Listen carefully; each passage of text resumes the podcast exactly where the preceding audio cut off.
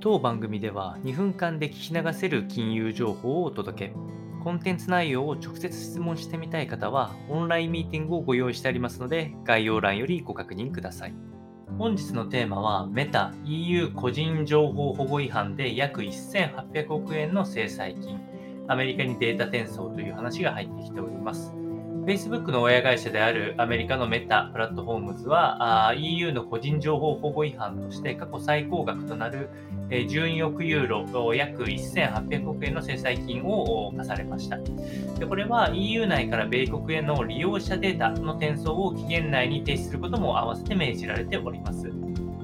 まあ、当然ながら Facebook を利用している以上、個人情報の転送っていうのは必ず入ってくることかと思いますが、あそれに対する転送停止っていうのが入ってきて、おります。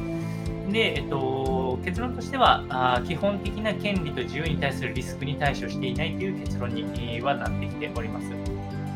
えですので、メタには制裁金に加え、5ヶ月以内に個人データの米国への転送を今後一切停止するとともに、EU から持ち出された個人データの保存を含む米国での違法な処理を6ヶ月以内に停止するよう求められたということで、まあ、かなり厳しく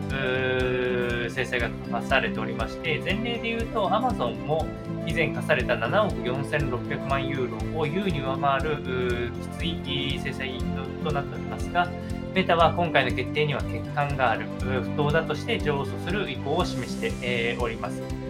ので、え加えて、まあ、利用者目線で見ても Facebook の利用者数百万人が不利益を被るとして電車転送禁止命令の即時停止も、え、求めることを上訴として入れていくみたいなので今後の経過を続報としてお伝えしていきたいというふうに思います。